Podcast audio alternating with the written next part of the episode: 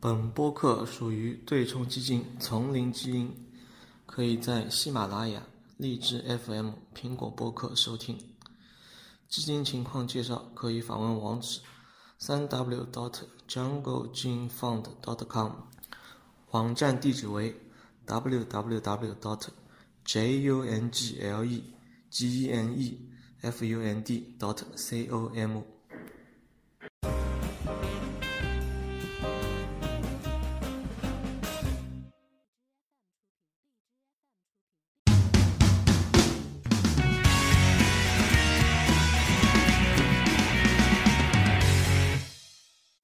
嗯，今天就想跟大家分享一下最近看的关于迪士尼的这个流媒体服务的一些新的一些进展。嗯嗯，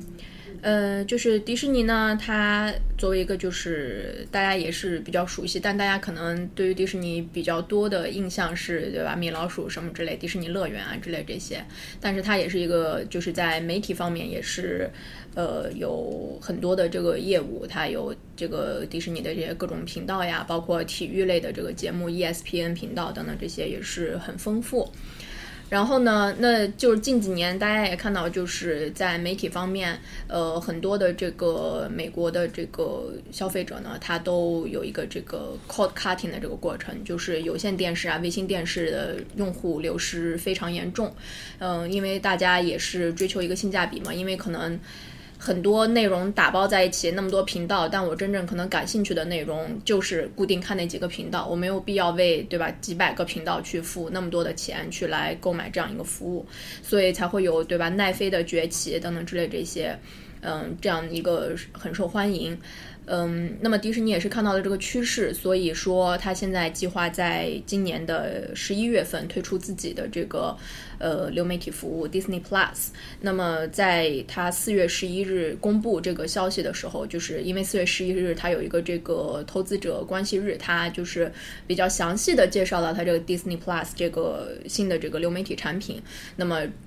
公布了以后呢，迪士尼的股票也是飙升了超过百分之十，一夜之间。嗯嗯，那么也是，就说大家对于它的这个产品呢，嗯，预期很好，就是也对于它的这个内容啊各方面都很满意，所以也就是华尔街的这个分析师也都表示，就是内容的丰富程度远远超过他们的预期。对，再一个就是它的这个定价，呃，每一个月只要六点九九美元这样子，其实差不多是奈飞现在差不多它的一半的这个价格，定价也是非常的实惠，非常的合理，嗯，所以呢，就是大家都反响会比较好一点。就是因为迪士尼内容多，对，那么它的它的那个订阅的价格。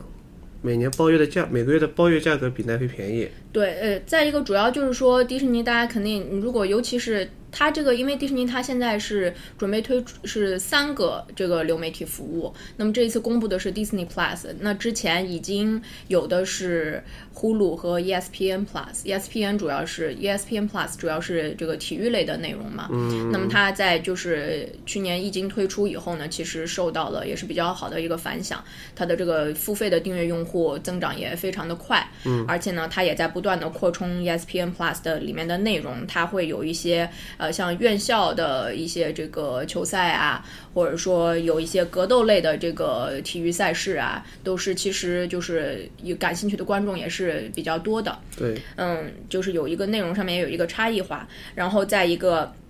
它有一些独家的内容，比如说他会邀请这个 NBA 的球星，比如说让科比去对于一场 NBA 的球赛进行一个解说，这个其实是现在比较受年轻的这个观众欢迎的一些这种独特的一些节目形式。所以说，呃，这个它的这个产品呢做的还是比较好。那么现在这次公布的 Disney Plus 呢，也是呃。就是大家对它有很高的一个这个预期，不管说是管理层也好，然后华尔街上的分析师也好，呃，或者说消费者也好，对于它都是一个比较高的一个预期。那么 Disney Plus 它是一个比较呃家庭化的一个这样一个流媒体服务。那么它的内容呢，就是比较就是适合家庭类的。那么它其实很大的一个优势就是它的这个订阅用户更大可能性是一个 year round 的用户，就他可能一定我就是我整年都会订，不会像奈飞可能说我就是为了看一个很热门的一部新剧，比如说我是为了看《纸牌屋》，还是最近新出了一个什么剧，我我我一次我订阅一个月，我一下 binge watch，我一下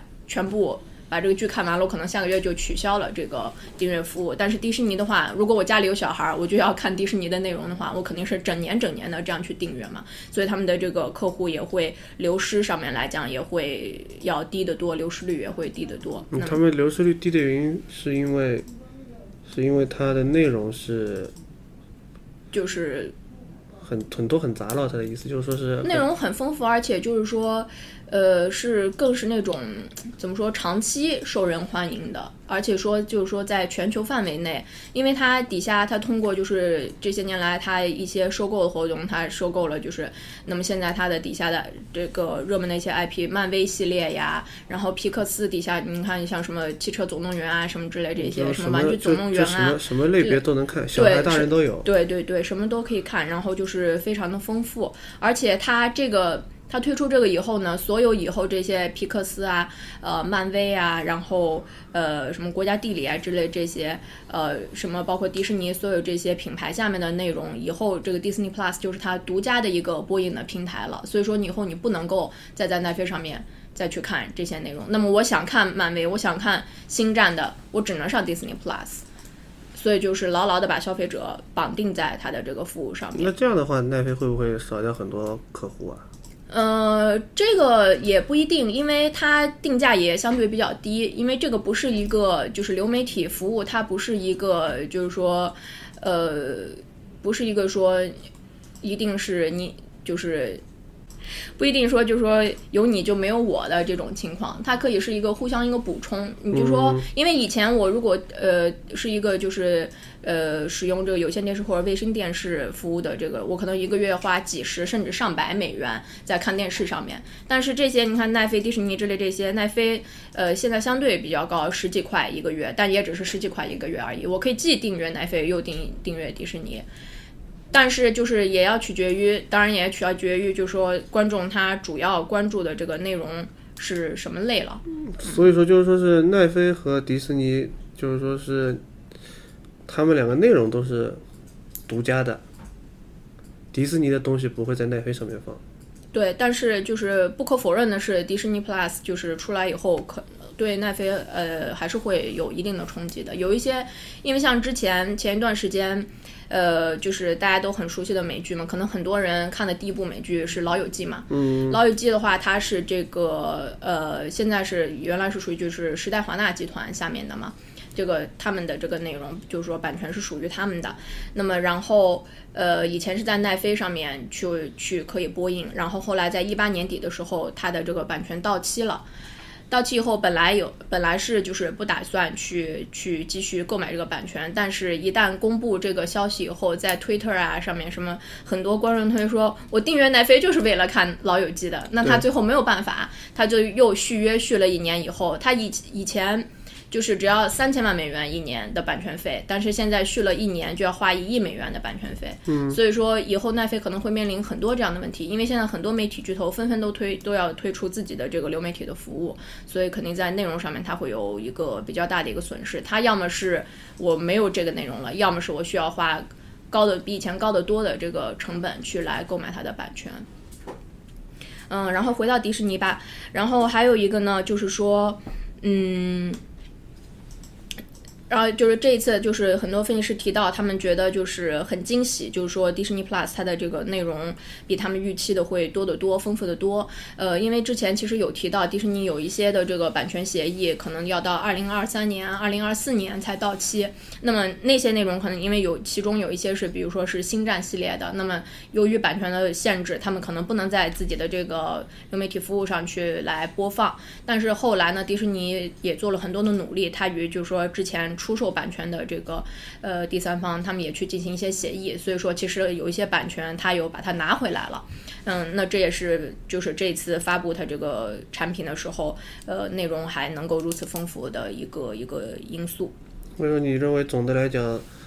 迪士尼 Plus 这个流媒体服务的话，在未来还是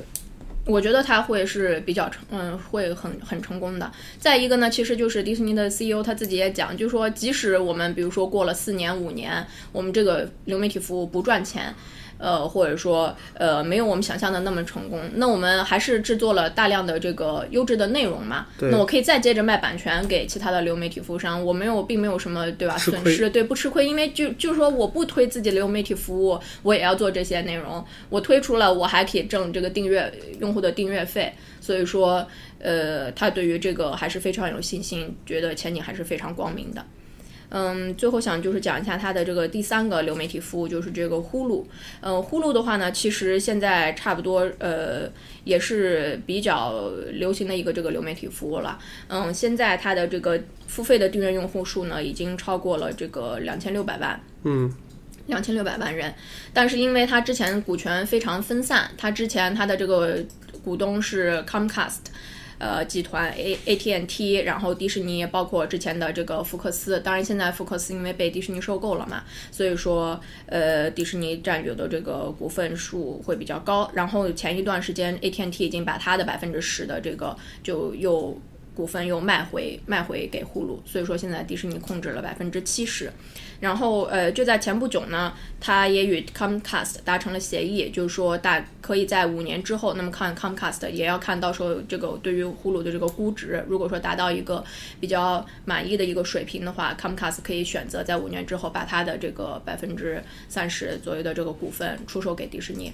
那么，但是现在就是说达成协议，现在股份没有买给他，但是他已经把呃 Comcast 已经把他们所占的三个这个呼噜的这个董事会的这个席位已经就是给了迪士尼，所以说迪士尼现在是可以完全全权控制呼噜的。那么之前呼噜的话，因为它一直是亏亏损的一个状态，那么它就说。就是因为股权十分的分分散，然后呢，你看 AT&T、Comcast 这些，呃，也都有这个媒体的业务，而迪士尼，那么大家互相之间对于这个它的发展的这个策略定制上面就是不是特别的明确，这也可能也是它一直不能够盈利的一个原因。那么现在迪士尼能够全部完全的控制它以后，那么它。不管从内容啊什么各各方面来讲，都可以就是说对它进行一个更好的一个管理和更好的一个发展。那么包括它在去年呃，那么在今年三月份的时候，它已经完成了对这个福克斯呃这个娱娱乐性的这个资产的这个收购，那么花了七百多亿，对吧？购收购了这个福克斯这一部分的这个资产，当时也是有这个考虑，就是说呃像它。很多以前福克斯的一些很多的这个创意的人才，或者说管理的这个人才，都可以去帮助来发展呼噜这个流媒体服务。那么他们也预期，呃，今后呼噜是可以盈利的。嗯，最后要提点一点呢，就是说，问题是为的呼噜和迪士尼 Plus，它双方不就是有一个内部竞争的关系吗？嗯，这不存在，因为就是呼噜它是更倾向于、更偏向于成人类的这个节目。更就是更倾向于成适合成人的这个内容，对，然后而且呢，它其实内容也很丰富。你刚才说迪士尼是迪士尼 Plus 是全品类的呀？它它主要是就是说，比如说都是你看，比如说是是，但是就是呼噜它是一些更一些你比如说电视剧啊或者什么的，但是就是他们吸引了，我觉得并没有说。非常非常大的一个这个冲突，从内容上来讲，没有就是就是，如果说针对成人观众的话，没有非常大的一个这个冲突。它是就比如说一些剧情类的这种剧或者什么的，不是像基于呃基于一些 IP，比如说是星战系列啊或者什么之类，不是这样子的这个电视剧。它是一些 Plus 把内容还是放在一些重点的 IP 上对对对对对，没错。啊，对。那么然后。嗯，还有一个好处就是说，它现在，那么它现在对呼噜有一个全权的控制的话，那么它这三个流媒体服务，大家可以呃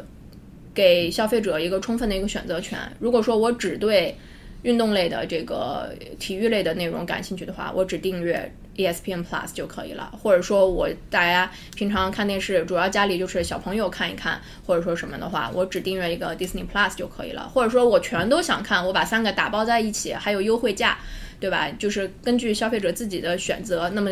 就相对于以前你呃订阅有线电视或者卫星电视服务的话，有更大的一个自由度和选择权，而且它的这个后面的技术支持啊什么呃技术支持平台什么，在对于这三个呃流媒体服务来讲都是通用的，而且你可以用就同样的用户名、同样的密码、同样的支付方式来来对这三个这个服务来进行管理，所以就说对于消费者来讲也是有很大的一个益处。就目前的话，我们是持有迪士尼的股票的。